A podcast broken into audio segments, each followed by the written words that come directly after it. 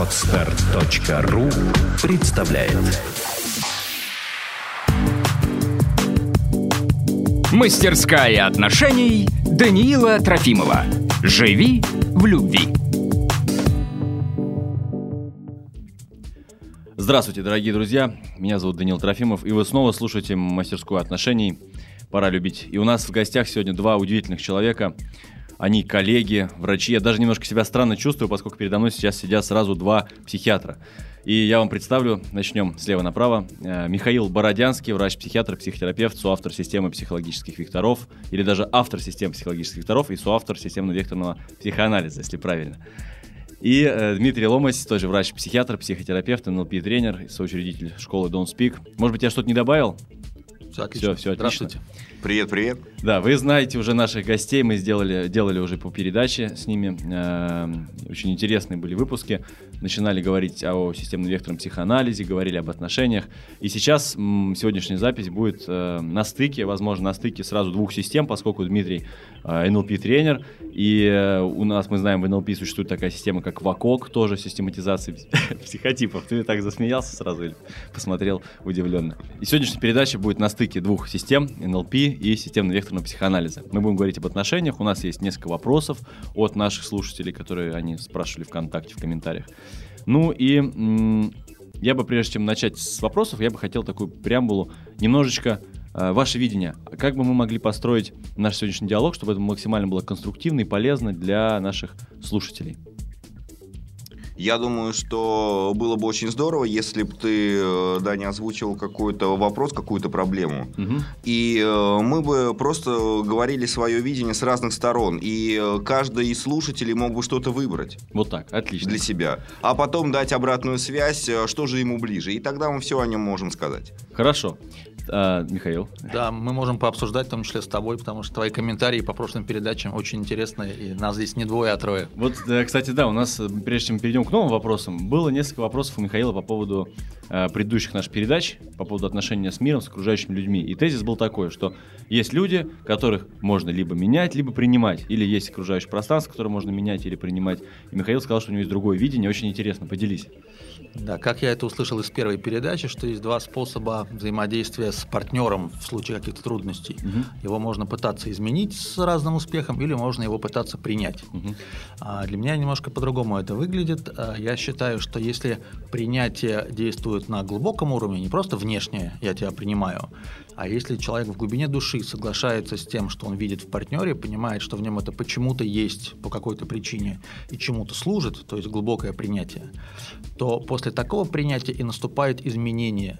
То есть принятие как некий шаг к изменениям. И Мгм. я вообще считаю, что для того, чтобы кто-то мог измениться, можно начинать только с принятия. Поэтому для меня эти два понятия, они как ну, две стадии одного процесса, что ли. Без одного невозможно другое. А любое, любая попытка изменения кого-то, в том числе себя, без изначального принятия, она обречена на провал. Это как борьба с собой перед зеркалом. Никто не выигрывает. Мне очень близко, это я согласен. И недавно начал только вот этот путь принятия, и удивляюсь все больше и больше тому, насколько это глубоко и приятно себя принимать.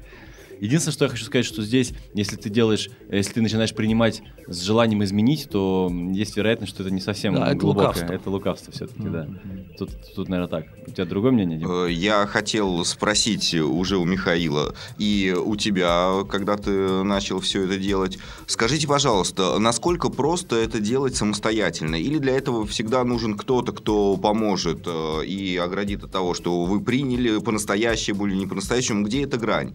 Что может сделать человек сам? Обычный человек, который не э, тренер НЛП, не э, человек, который основывает свои способы взаимодействия с миром, да, как Михаил. Э, Как это может делать обычный человек, который нас просто слушает?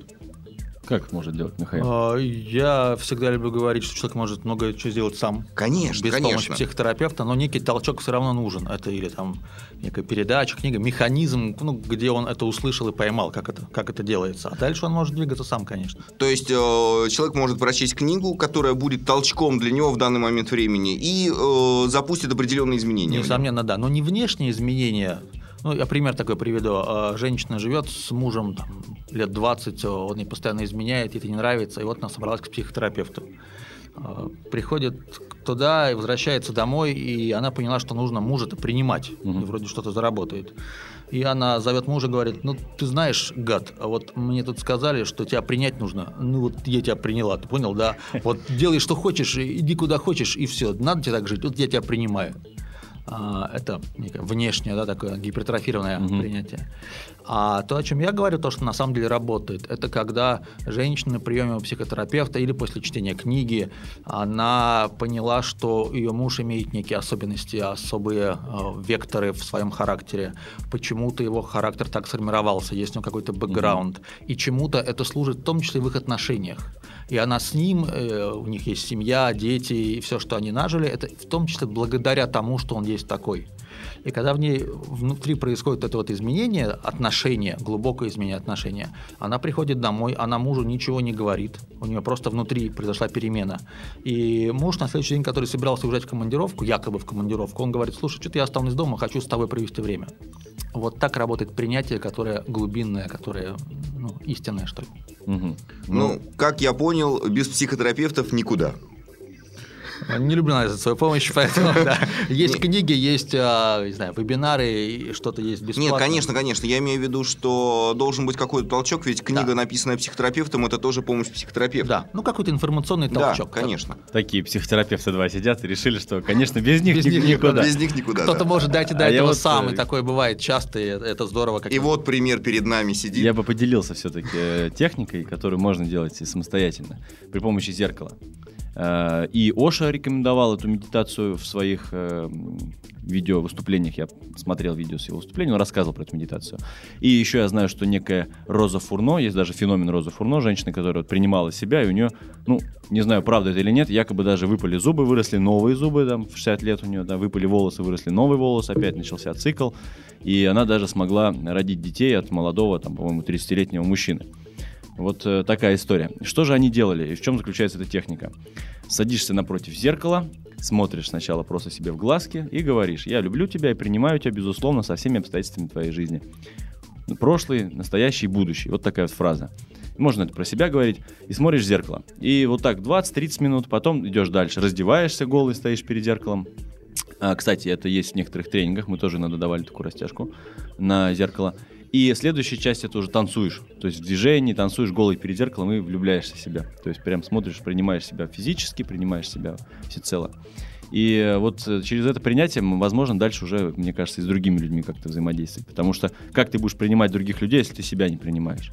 И вот я недавно начал практиковать. Ну, пока еще не дошел до голых танцев, просто сижу, смотрю на себя в зеркало, принимаю себя. Это же не обязательно делать на людях. Ну да. А, Я просто хотел сказать, что иногда эта техника может быть опасной, потому что примерно у одной трети людей в этот момент наступает ретравматизация. Столкновение с собой и вот эти слова любви к себе вызывают детские воспоминания о каких-то травмах, полученных давно, и для многих это может быть травматично заново, и они к этому не вернутся никогда. Поэтому, опять же, не навязывая психотерапевтов каждому, хочу сказать, Ну да. что если человек чувствует, что в нем немного ресурса, немного силы, или если это упражнение с самого начала неприятно, как-то тревожно, лучше его остановить и делать его по-другому или со специалистом. Помягче, да, да, по- да. Ну, вот, кстати, системный векторный психоанализ, вот и в частности твой тренинг, книга, мне очень в этом смысле помогли. То есть расширили мое представление о себе. И когда я там читаю, прям понимаю, что о, это же прям здорово, это же про меня, это же, оказывается, не я плохой, это моя природа такая. То есть, э, с одной стороны, принятие, с другой стороны, снятие ответственности, что, дескать, а что это менять, это же уже так заложено в векторах. То есть такая вторая сторона медали есть. А, Ну, в книге «Психология ваших отверстий» там как раз про ответственность написано, что взрослое отношение к, к себе – это не просто «ах, я такой, и мне все дозволено», а это понимание, что да, у меня есть особенности, и у меня есть что-то заложенное, э, что-то, что пришло со мной в эту жизнь, и то, что я получил в детстве, но за то, что происходит сегодня, отвечаю я. Мгм. Да. Да, есть такое. Но я так не пошел этим путем. Но у тебя все впереди. Я начал просто тотально принимать. Смотрите, есть вот вопросы у нас э, ВКонтакте нам ребята написали. Давайте, может быть, тогда на них поотвечаем немножко. А, поскольку я обещал, что мы будем говорить о подборе людей по психотипам, да, и есть вопрос, соответственно, такой. Про людей в команду. Что эффективнее и надежнее? Брать команду близких и знакомых людей или же лучше полагаться на посторонних с общими целями? Как вы можете ответить на этот вопрос? На посторонних людей с общими целями. А, я бы здесь немножко вышел за а, рамки системы векторов и поговорил бы о том, что называется системными расстановками. И есть э, такой принцип, что если мы берем кого-то из своих знакомых и близких, то важно, что мы вкладываем в это. Это просто человек, которого мы знаем хорошо, и поэтому мы его берем на эту должность в команду. Или потому, что у нас есть к нему какие-то чувства, пусть неосознанные, и мы их неосознанно, опять же, хотим реализовать через работу и бизнес. Тогда получается, что тот, кто набрал свою команду внуков, детей, племянников, он создал как бы вторую семью в другом формате. Угу. И тогда на его бизнес-отношения влияют отношения, которые есть в его семье.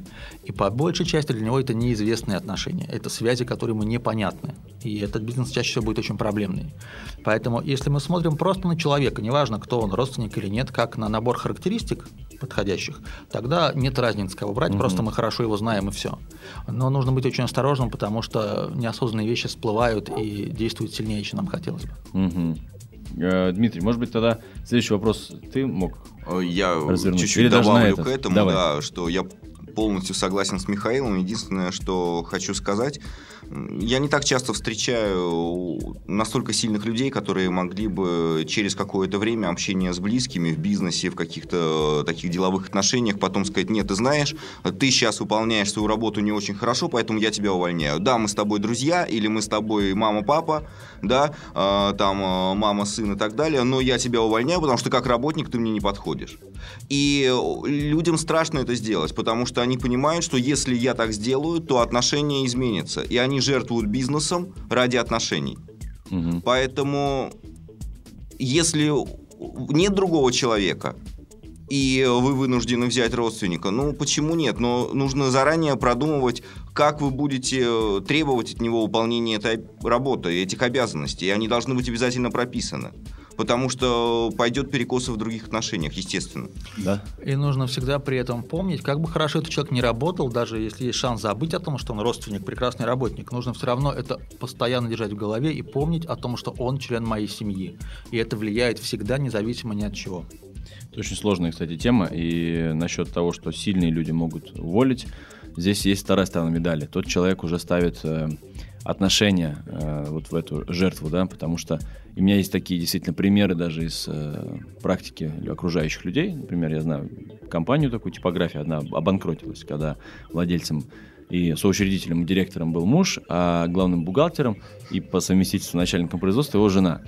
И э, как они работали, это было вот буквально их отношения вынесены в офис. И любые какие-то их изменения в их отношениях влияли на изменения в компании. Компания была очень большая, там ну, было много людей работало, соответственно, это очень сильно гипертрофировалось все сразу. Компания в итоге обанкротилась. То есть просто их, э, это было видно, что их взаимоотношения очень сильно разрушали. Ссоры какие-то. Угу. У меня есть один пример голландской компании, где действительно муж с женой тоже были руководителями, и коллектив, наверное, несколько десятков человек.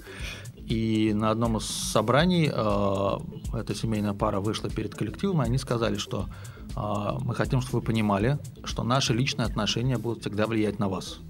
Если у нас что-то происходит в семье, какие-то трудности, проблемы с детьми, в отношениях, просто в семье и дома, это всегда будет влиять на наш бизнес, на нашу компанию и на каждого из вас лично.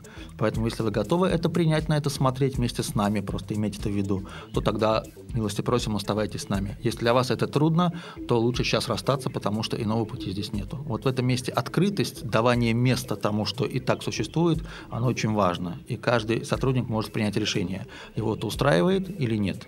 Честно, очень честно. Да, но это Голландия. Слушайте, ну да, вот, кстати, да. У меня есть такой тогда вопрос. Эм, если мы не говорим о семье, а мы говорим о связях, мужчины, женщины, на работе часто бывают служебные романы, и на, как это влияет на рабочий процесс? Интересно ваше мнение. Да. А, очень часто сталкивался с таким явлением. И Я тоже. Хочу, и хочу сказать, что всегда идет примерно по одному пути. А, в начале очень э, увеличивает работоспособность. Все просто горят, летят на работу, так здорово, классно, все заражают энергией вокруг, и люди понимают, блин, это супер, вот так хорошо, что они сейчас вместе. Через какое-то время, когда все это идет на затухание, идет э, протест на работу. Люди ничего не делают, они обижаются, они не выполняют даже базовых каких-то элементарных своих обязанностей. И через какое-то время я много знаю таких слушателей, таких работников приходилось увольнять, потому что они просто не сталкив... ну, не справлялись с своими обязанностями. Ну, это я описал случай, когда отношения зародились, происходят, и когда они уже заканчиваются, да? То есть У весь тебя процесс. есть э, другие пути Есть, развития? другой путь, конечно. Например, э, там, молодой человек встречается с девушкой, они расстаются, но потом начинают вместе работать.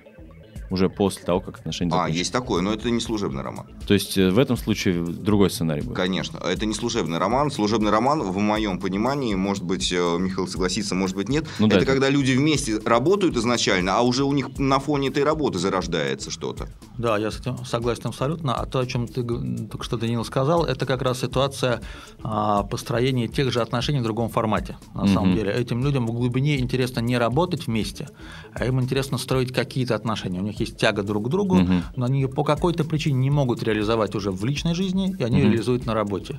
И что они потянут в эту работу из своего бэкграунда и своих отношений, это большой вопрос. Им нужно быть очень осторожными в этом месте, смотреть, помнить о том, что было, и понимать, что это очень э, переплетенные отношения. Мгм. Интересно, интересно очень. Спасибо вам за такую информацию.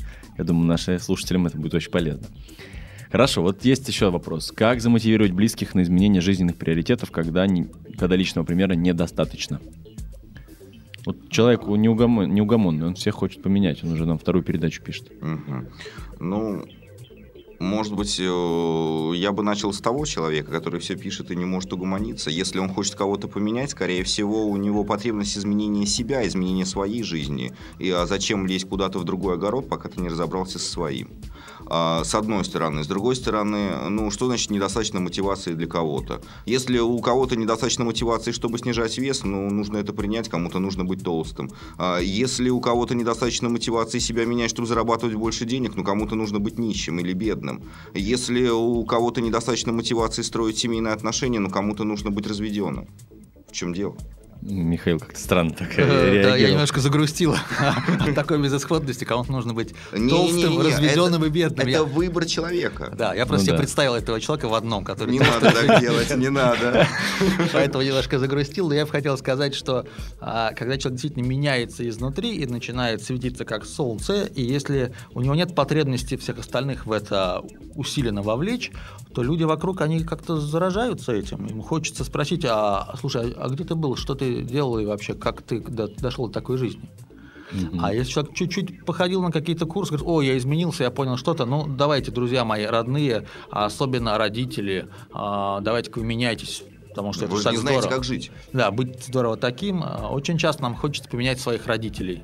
И это значит, что мы действуем в какую-то обратную сторону, как в прошлый раз было сказано, что ветка начинает кормить своими соками ствол, и Мгм. это приводит к потере энергии в системе. Мгм. Да, это вообще частая история. Человек ходит на какие-то курсы, тренинги. Я, извини, тебя Да. перебью, хотел э, вот продолжить эту дискуссию с Михаилом, когда у человека есть потребность кого-то менять. Я так понимаю, что если человек поменялся настолько, насколько ему необходимо в данный момент времени, ему настолько хорошо, что ему все равно, он наслаждается своими изменениями внутри. И вот эта вот потребность кого-то поменять, это значит э, что? Это может иногда значить такое, а, хочется заразить всех, да, я сходил на какой-то концерт. Я вот об этом хочу хотел и вам, рассказать, да, это мне было так здорово, я думаю, что вам будет так же. А, ну, такая немножечко позиция а, детская, детского, да, детского да. восторга. Она неплохая, но она такая восторженная. Это ж ну так классно, и, и вам будет тоже хорошо. А, да. Может быть, хочется э, людей сделать близкими себе. И я смотрю в какую-то сторону, и я не знаю, как мне сблизиться с моими родными, с партнером, если он не смотрит в эту же сторону. И поэтому первый способ это его поменять. Ну, который приходит человеку в голову. Но он чаще всего не работает, конечно. Поделиться своей картой. Да. Навязать зачастую свою карту, да. Я помню, что я, у меня был такой очень сильный период, когда я узнавал какие-то новые штуки из э, психологии, всяких разных систем, и сразу же старался вовлечь в это всех окружающих. Но потом я понял, что это неэффективно, сделал свой тренинг, теперь это делаю профессионально.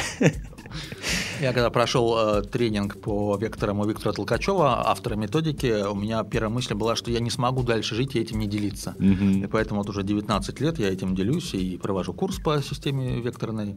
И вот книга, которая вышла «Психология ваших отверстий», она даже посвящена Толкачеву, потому что это был день, который мою жизнь изменил. Я не смог дальше это знание не дарить вот, окружающим, чем мы занимаемся по сей день. Но я читал книгу, книга суперская, и читал Спасибо. об этой истории, нет, правда, читал об этой истории э, что вот это поменяло твою жизнь, но что мне очень импонирует в этой ситуации, что ты же не навязываешь это. Ты говоришь, вот это было, вы можете это прочесть в книге. Если вам недостаточно книги, вы можете прийти ко мне, я вам еще более подробно расскажу. А я очень часто встречаю людей, которые говорят, я хочу всех вокруг поменять, и настолько это навязчиво происходит, что они э, таким образом еще и портят отношения с теми людьми, которыми считают близкими. Не хотят мерзавцы меняться. Да, не хотят мерзавцы меняться, точно.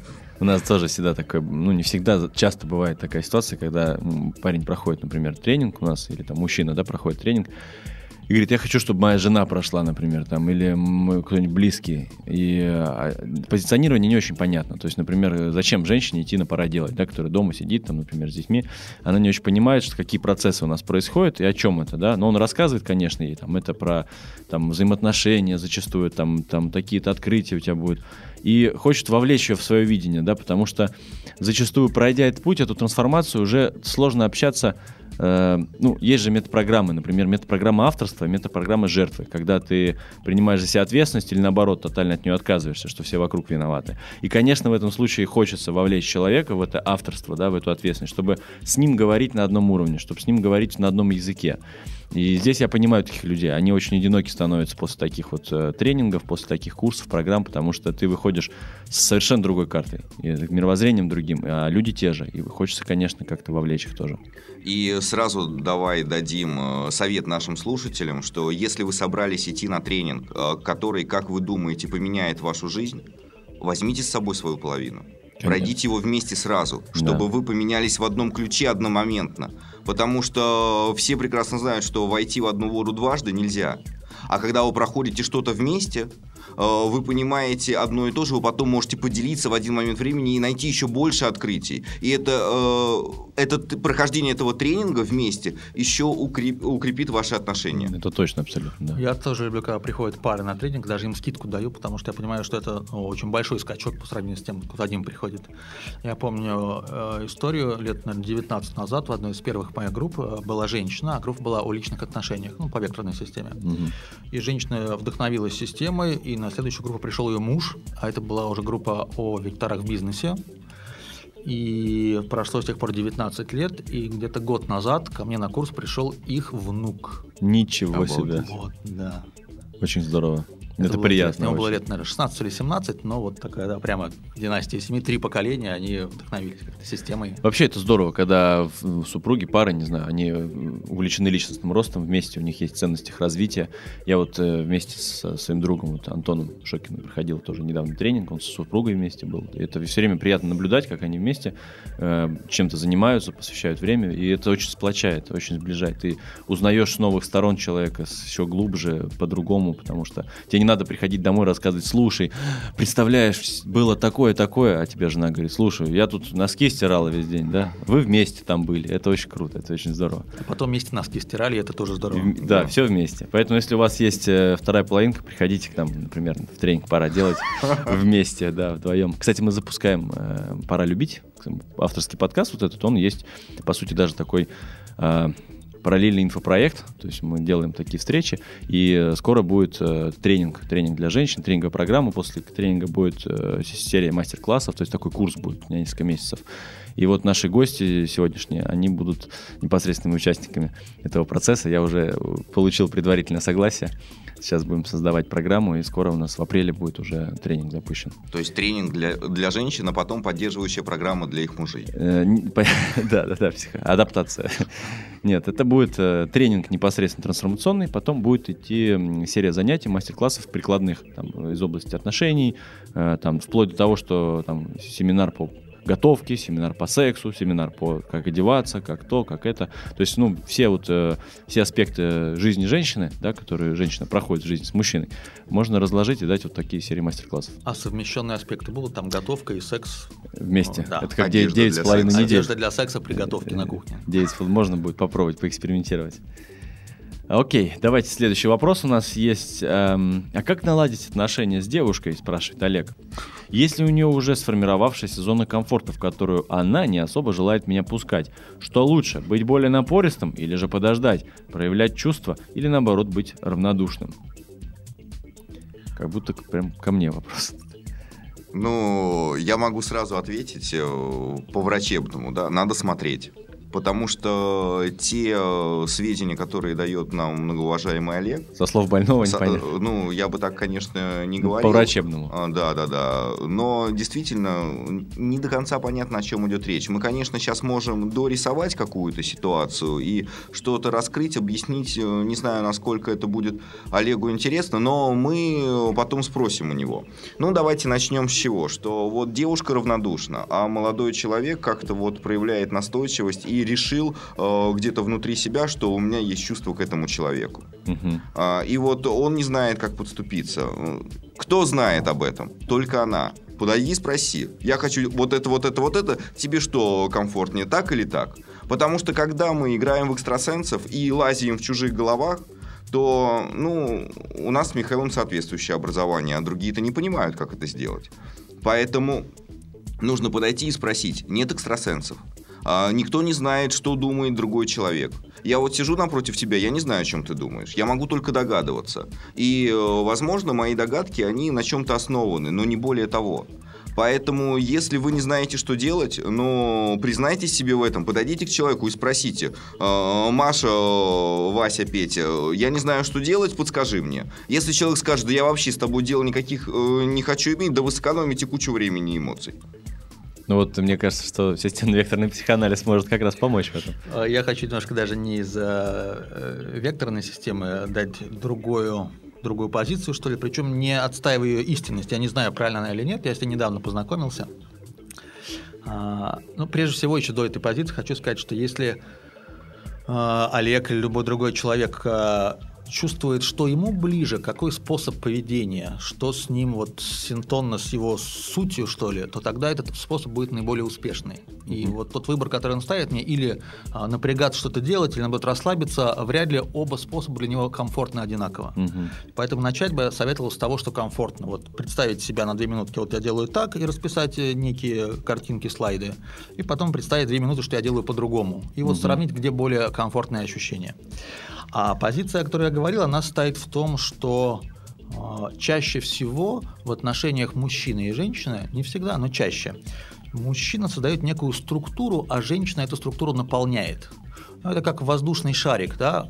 Шар сам это структура, ее наполняет mm-hmm. воздух. Mm-hmm. Если воздуха не будет, э, этот шар не наполнится, но шарик представляет все, который не надутый. Да? Но вот воздух это как раз женщина, она наполняет эту структуру. И я слышал э, такое мнение специалиста, тоже психолога, о том, что если мужчина спрашивает у женщины, а как ты хочешь, а вот что ты хочешь, чтобы я был вот так или вот так, чтобы я расслабился и шел за тобой, или я а, делал что-то интенсивно сам, то очень часто женщина скажет, ты ничего не хочу. Или не скажет, но подумает. Поэтому, если мужчина имеет достаточно силы, чтобы эту структуру создавать, он может делать то, что он считает нужным, если это близко его душе, угу. если это близко его там, характеру. Угу. И тогда уже женщина в эту систему встраивается как воздух, она эту систему наполняет, и ей в этой структуре комфортно, и она идет за ним. Или не идет за ним, но тогда это все равно будет разрушение отношений раньше или позже. Угу. Ну вот, дорогие слушатели, можете выбирать золотую середину, как вам больше нравится, конечно.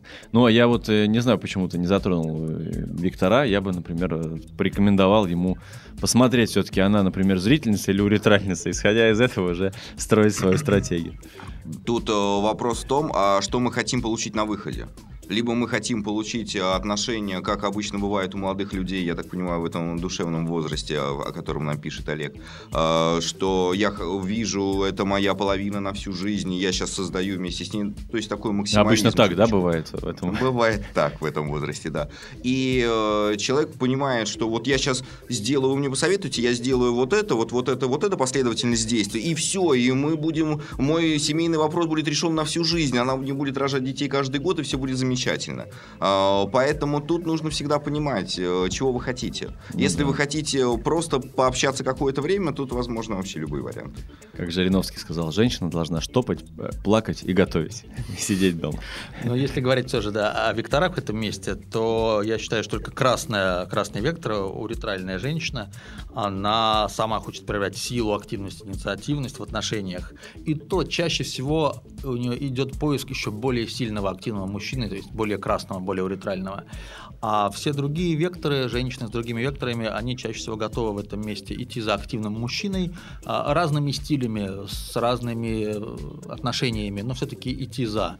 Поэтому, если брать классическую а, пару мужчина и женщина, и у них роли мужская и женская, угу. то у мужчины всегда более активная роль. И даже если придет потом к разрыву отношений, все равно их было бы, этого было бы не избежать. Значит, ну, это не пара. Угу. Вот такой вот ответ для Олега. Окей, э, вот интересный вопрос. Александр пишет, два месяца назад ушла девушка. Были три года вместе. После прочтения книг по, книг по пикапу и моих анализов понял, что в отношениях практически всегда рулила она. Для меня хороший опыт. Сейчас общаться практически не хочется, но знаю, что сама переживает. Ну вот, не знаю, что делать. Либо забыть, либо постараться восстановить отношения и как это сделать. У меня позиция такая, что если вы раздались, то это было нужно для чего-то. Э, ты говоришь про то, что это личностный рост, это опыт. Так пользуйся. Э, какие могут быть э, варианты? Вы уже расстались один раз. Это не, не просто так. Чтобы вы были вместе, нужно, чтобы ты в себе что-то изменил достаточно глубоко, глубинно, и она изменила. Если ты к этому готов, как ты пишешь, готова ли она? Тут столько факторов. Сейчас найди максимум уроков из этой ситуации. Пойми, что было, какие отношения ты хочешь видеть. Мы уже говорили несколько выпусков назад про такое понятие, как комплексный эквивалент э, в НЛП. Возьми и напиши, что такое для тебя хорошие отношения, идеальные отношения с твоей точки зрения. Пропиши свое поведение, как ты должен э, вести себя, как твоя половина должна вести, что ты должен видеть в этих отношениях. И после этого, исходя из этого, и отношения отношения с этой девушкой или с какой-то другой, это не важно. Но разрыв это всегда развитие, и люди почему-то переживают и не пользуются, не пользуются этим. Я не понимаю почему.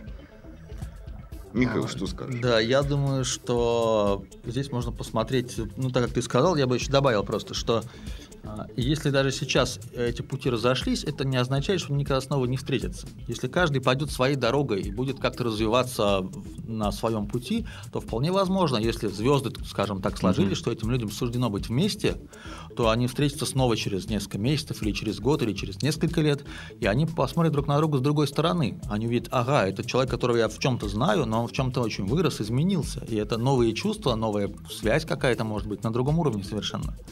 Поэтому не стоит смотреть на ситуацию, что вот мы расстались и пошли разными дорогами, ну и все. Попробуйте начать жить своей жизнью, и тогда вас, ваша жизнь, если это собственный ваш путь, он приведет к тому, что для вас успешно. С другой женщиной, или с этой женщиной, или, или еще как-нибудь. И э, да, согласен, но есть еще такой э, маленький моментик. Вот один мужчина мне когда-то написал, что Расстался, три года назад расстался со своей женой. Э, было большое количество связей. И э, после этого мы опять встретились. И э, она такая была замечательная. Мы решили снова жить вместе. Все здорово. И за первый месяц наших этих новых отношений я вспомнил, за что же я ее полюбил. Прошло полгода. Я вспомнил, почему мы расстались. Так тоже иногда бывает. Угу. Мне как раз сейчас хочется рассказать про три вида любви. А, если сейчас да, да, это очень формат. А, мы все знаем выражение «любовь с первого взгляда», но есть еще любовь со второго и с третьего взгляда. Угу. Пару слов об этом. А, что такое любовь с первого взгляда? Это когда увидел человека, или в реальности, или даже бывает, кто-то на картинке увидел, и влюбился. И понимаю, что вот это та половинка, которую всю жизнь искал, вот она, и есть э, огромнейший поток чувств, и часто эти чувства взаимные, и люди на этом подъеме живут какое-то время, и они смотрят друг на друга не как на э, целостных живых людей, а они смотрят как на картинку. Вот то, что угу. первый этот взгляд вызвало, поэтому называется любовь с первого взгляда, там не с первого дня, а месяца, а это первый взгляд. Вот он угу. что запустил процесс какой-то биохимический и прочий, и это действует. И это может быть любовь на несколько дней или месяцев, а может быть это навсегда. Это еще не говорит о перспективах. Да? А есть любовь со второго взгляда. Это э, ситуация, когда мы уже пережили вот период первой влюбленности, и мы столкнулись с тем, что человек и не совсем такой, как нам на картинке казалось. Угу. И у него есть свои трудности, у него есть свои детские проблемы, комплексы, есть свой бэкграунд какой-то семейный. Он пришел в эти отношения со своим опытом, часто негативным, и многие эти вещи, они дискомфортны в отношениях. И тогда уже партнеры решают, а вот с ним вот с таким, какого я знаю уже больше и, и целостно, я готов строить отношения, и есть у меня к нему эти чувства. Угу. Это совсем другие чувства, чем то, что появилось после первого взгляда. И если люди решают, что да, вот мы теперь смотрим друг на друга целостно, не как на отдельную картинку, а как на человека, более того, человека в контексте его а, прошлых отношений, семейной системы, тех связей, которые у него уже в жизни есть, и это целый мир другой. И вот тогда, если приходит понимание, да, и вот его такого или ее такую я тоже люблю и хочу с ней, с ним быть и жить дальше, это называется любовь со второго взгляда. Угу. И тогда у этих отношений есть шанс развиваться на более глубоком уровне. Угу. Это тоже не гарантия того, что люди останутся вместе на годы или они расстанутся, но это совсем другая позиция. И есть еще любовь с третьего взгляда. Это когда люди вот в этом партнерстве, они уже пережили какие-то сложные события вместе угу. иногда трагические события. Это могут быть какие-то потери, чья-то смерть или болезни, или сложная финансовая ситуация, или даже ситуация измены, о которой мы в прошлый раз, да, вот э, беседа здесь шла. То есть любые события, которые были травмой для этой семьи. Угу. И очень часто при этих событиях возникает э, такой позыв разорвать отношения. Кажется, я вот сейчас вот расстанусь, кризис. и это все, да, кризис, он пройдет, и я буду жить дальше. И если вот после всего этого люди вместе готовы эту ситуацию переварить, и сказать партнеру, что да, даже вот при всем при этом, что между нами было какие-то сложные отношения, обиды, измены или еще что-то, потеря близкого человека, еще какая-то трагедия. Если после всего этого мы хотим быть дальше вместе, и мы ценны друг для друга, и у нас есть друг другу чувства, вот это есть любовь с третьего взгляда. Это уже задаток на какую-то дальнейшую жизнь. Очень интересно. А как вообще понять э, сразу вот в отношениях, э, это вообще проекция твоя или человек? То есть видишь ты какую-то свою картинку из, из себя, да, выдавливаешь на человека? Или это вот ты видишь человека, как он есть? Как можно определить? А, я был недавно на семинаре одного европейского расстановщика, и он сказал, что любовь с первого взгляда – это всегда проекция. Более того, он сказал для меня удивительную вещь, что мы в партнере всегда видим глаза матери. Глаза матери. Причем это и для мужчины и для женщины. Я вот пока не знаю, мне пока сложно с этим согласиться, ну, просто как очень. вот некая версия, да, что мы видим глаза человека, который, вот любовь которая у нас была важнее всего в детстве, угу. или если у человека, например, матери не было с ранних лет, то то, что он ждал. И вот встречая какой-то похожий взгляд, или взгляд, который для нас является ну, каким-то символом того, проекция какой-то, вот это есть любовь с первого взгляда. Поэтому там столько эмоций, поэтому есть ощущение, что вот этот человек навсегда, он мой, все. Ну, конечно, мамашина моя, понятно, связь неразрывная. Интересная версия. А потом уже это как-то проживается дальше, и ты понимаешь, эта связь, она действительно более глубокая, или это просто была картинка. Вот пока не могу сказать, я с этим согласен или нет, но версия правда интересная так, для обдумывания.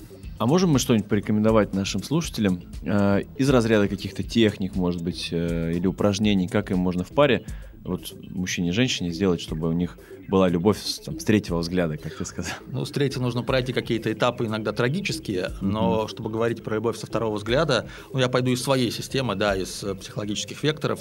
Если есть понимание своих собственных векторов, векторов партнера, то можно э, определить, ну, насколько много противоречий заложено в нашей, в нашей паре. Mm-hmm. Иногда бывают э, эти векторы противоречивые, но не настолько. Некий ресурс люди вкладывают в отношения, все равно это труд построения отношений. Но это труд, он окупается. И хоть в прошлый раз э, Дима сказал, что это бизнес э, получается, да, если вложения не окупают. Да, да, была такая фраза. Только что слышал. Вот. Но эти вложения не окупаются, и система гармоничная, и это обоим в радость. А бывает настолько векторы противоречивые, что то, что нужно вложить для более гармоничной жизни, оно ну, настолько много, и человек думает, он вкладывает, вкладывает, и думает, ну, а вот правда, а может быть, я где-то могу найти что-то более для себя подходящее.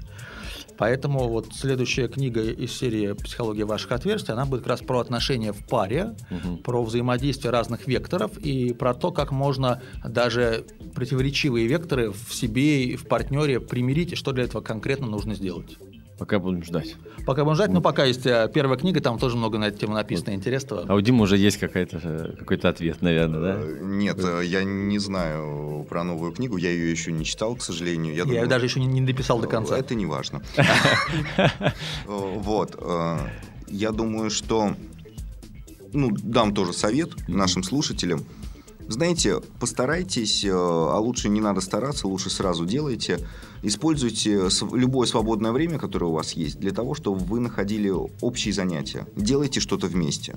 И это не важно, что вы можете вместе готовить или мыть посуду, или собирать пазл, или ходить в театр или музей. То время, когда вы находитесь вместе, вы можете что-то обсудить, вы можете что-то сделать. Это то э, те кирпичики, из которых будут складываться ваши отношения. Это, наверное, ближе все-таки ко второму взгляду по вашей классификации, Михаил, да? Но при этом это тоже очень важно, потому что без этих кирпичиков э, переход на третий уровень, на третий взгляд, он вряд ли получится. Используйте это, и вы э, понимаете, что когда вы что-то делаете вместе, вы получаете удовольствие от этого общения. Вы связываете это удовольствие с другим человеком, вам приятно видеться, вам приятно находиться вместе. Это и есть отношения, это и есть семья. Это та работа, о которой говорил Михаил. Абсолютно согласен. Вот всецело за, и не только как специалист, а как просто ну, муж, муж своей жены, да, там отец троих детей. Вот могу сказать, да, это так. А, я сейчас как раз разрабатываю тест на совместимость в паре вот по, по векторам. Mm-hmm. Я думаю, что он появится, может быть, к лету, да. А, человек отвечает на те же самые вопросы теста на векторы стандартного, и потом система считает, вот, где есть точки противоречий, где есть напряженные Мы делали места. это на бумаге, я помню, да. Да, и э, выдается просто некий текст, он не говорит о том, что вы несовместимы или совместимы, там обозначаются э, точки напряжения и, и степень их важности, выраженности. И человек читает и решает сам, вот это место для меня нормальное, я готов здесь вкладываться, а вот это нет ни за что, потому что если мне нужен секс пять раз в день, ну пусть даже три, да, угу. а, а ей это вот нужно раз в две недели, при этом она за закрытую систему и не ни за ворота, то понятно, что человека ждут проблемы, связанные с красным вектором, э, все болезни, да, там и простатит, и, и все остальное, и это закончится болезнями и разрушением отношений. Да и женщина будет к врачу ходить и говорить, доктор, мой муж маньяк, он да. хочет секса два раза в неделю. Да, да, да. и такое бывает Ты рассказывал тоже. Эм, а я вот, наши вот гости, они очень так, видите, э, достаточно философски рассказывают, я сейчас к слушателям обращаюсь. А я бы вот даже простую технику подсказал, совсем простую, которую можно прям сегодня уже сделать со своим партнером. Э, сесть друг напротив друга в открытой позе, сделать глубокий вдох, выдох, э, состроиться друг на друга, то есть ну, дышать можно вместе, то есть вдыхать одновременно, выдыхать, создать рапорт, так называемый, и смотреть друг другу в глаза. И смотреть э, без оценки, максимально принимая партнера. То есть смотреть, даже можно проговаривая вот эти фразы, что я тебя принимаю, безусловно, я тебя люблю, я тебя принимаю. И смотреть в глаза и постараться увидеть там то, чего вы еще никогда не видели. Вот мы в одной из первых передач я рассказал притчу про 9 коров. И вот этот способ, э, так вот смотреть в глаза, он может очень сильно способствовать этому подходу, да, увидеть в человеке что-то новое, э, что-то настоящее, его душу, в конце концов. Потому что глаза — это, говорят, зеркало души. Кто-то говорит, что это вынесенный на периферию э, мозг. Да, самая любопытная часть мозга, которая вышла посмотреть, что же там происходит. И действительно, даже есть такие исследования, я читал, что мозг, излуч... Э, глаза излучают какое-то излучение, там инфракрасное или что-то еще, да, и э, человек э, ощущает это. То есть достаточно просто, мы иногда чувствуем спиной, да, на нас смотрят, мы чувствуем, поворачиваемся. Какой-то какой контакт происходит. И я замечал, что просто вот и с Димой мы обсуждали тоже, что в отношениях, в которых уже все очень нехорошо, люди просто редко смотрят друг другу в глаза. Помнишь, ты рассказывал эту историю? Ты, ты, ты, ты рассказывал, да, что когда вы последний раз смотрели в глаза, и э, ну, какой-то был кейс. Михаил даже слышал, наверное, это в передаче. Да, есть такая техника. Поэтому вот такой простой-простой, абсолютно применимый э, пример. И э, можно тебя чуточку дополнить, да. что после того, как вы сделали это упражнение, вы настроились друг на друга, вы посмотрели в глаза, э, и понятно, что это займет. У кого-то 15 минут, у кого-то 20, у кого-то полчаса. Э, я бы очень хотел, чтобы вы потом это обсудили. Ты знаешь, я увидел то-то, то-то, то-то, mm-hmm. я почувствовала то-то, то-то, то-то. Это очень важно. Потом именно вот эта обратная связь такой мини-тренинг. Угу. Вообще говоря, это даже в некоторых тренингах называется Э, поток любви, по-моему, или любовный поток. То есть э, некий процесс, он серьезно изучается, это типа из области холодинамики. То есть вполне вероятно, там такие могут быть вещи интересные, вплоть до того, что какие-то лица будут, э, образы появляться. То есть, ну, некоторые интерпретируют это как то, что ты видишь какие-то предыдущие воплощения человека. То есть, когда у тебя э, покрывается таким туманом все пространство, как бы такая вторая перспектива, ты ее не видишь. Видишь вот человека, яркость света падает, ну, по крайней мере, у меня так было, да, то есть оно меняется, то ярко очень, то темно, ничего не видишь. И в какой-то момент ты так погружаешься в человека, что прямо видишь эти какие-то архетипы, образы, картинки, лица разные, да, и вот невероятно абсолютно. Ты видишь, что там целый мир, целая вселенная, и когда даешь обратную связь, говоришь об этом, ты понимаешь, что напротив тебя сидит просто, ну, как минимум вселенная. Это очень может наладить отношения, мне кажется. Мне кажется, то, что сейчас рассказал, это добавка к вашей дискуссии о том, что дают человеку отношения, когда это было там в браке, да, или совместная пара. Ну, да. Помните, был, был тот разговор. Вот мне кажется, что когда отношения доходят до уровня семьи, то это совершенно другой э, слой, что ли, энергии, ощущений. Вот о чем сейчас говоришь, мне кажется, как раз может быть очень высоким слоем, когда отношения в паре, они выстроены вот, ну, ну как семья, как партнерство. Таким вот образом. Да, да. У меня вообще происходит такая глубокая трансформация, я дозреваю, до, до, меня это важно же, оказывается, ценность. Я тут начал анализировать свои ценности и понял, что семья это для меня большая ценность. И поскольку я встречаюсь периодически в этой студии с людьми, которые женаты, да, и вот они рассказывают свое видение, мне очень э, это становится близко тоже. Я все больше и больше открываюсь этому, созреваю, что ли, наверное, так можно сказать. Поэтому вполне вероятно, что через пару передач я а, озвучу, что я уже женат. Например. Давайте сделаем передачи ежедневными, это будет быстрее. Это будет, да, быстрее. Ну, нужно же время для личностного роста еще. Тут же много очень. На самом деле, когда анализируешь и себя, и понимаешь причины, и можешь увидеть это в других людях, это очень здорово. Например, там страх идти в уязвимость, да, отношения в любом случае построены на том, что ты готов быть уязвимым, да, для открываешься. Это очень интересная история. Это более глубокое движение. Ну что ж, а, перед тем, как мы завершим и попрощаемся с нашими гостями, я хочу рассказать одну притчу об удачном браке. Что такое удачный брак? Спросил как-то раз ученик у учителя. Это когда мужчине уютно в доме, хорошо с женой, и он не мечтает о свободе? Нет, ответил учитель. Удачный брак – это когда им уютно в доме, хорошо друг с другом, и они свободны. Вот на этой замечательной ноте я и хотел бы завершить нашу передачу сегодняшнюю и еще раз поблагодарить наших гостей Михаил Бородянский, Дмитрий Ломыть. Может быть, какие-то пожелания, напутственные слова нашим слушателям? После такой притчи это, конечно, сделать э, непросто, но спасибо, что нас слушали. Я думаю, что эти записи можно сделать э, более интересными, насыщенными, если вы будете присылать большое количество вопросов, и мы будем их структурировать и делать даже определенные передачи на эту тему, даже в таком формате, втроем, это будет очень интересно. А мне хочется пожелать ту самую свободу, о которой шла речь в притче. Для меня она прозвучала как внутренняя свобода. Конечно. Когда два человека внутренне свободны, то им комфортно и в отношениях, и при этом они не тяготятся, и они идут своим путем. Спасибо вам огромное. Мы будем снимать, мы будем записывать еще передачи с этими удивительными людьми, гостями нашими сегодняшними. Поэтому готовьте ваши вопросы. Будем много говорить о Викторах, об НЛП, о том, что мы не успели сейчас рассказать и поговорить. Э, это была мастерская отношений Данила Трофимова. Пора любить. Пока-пока. Успехов. Пока-пока. Пока-пока. Сделано на podster.ru Скачать другие выпуски подкаста вы можете на podster.ru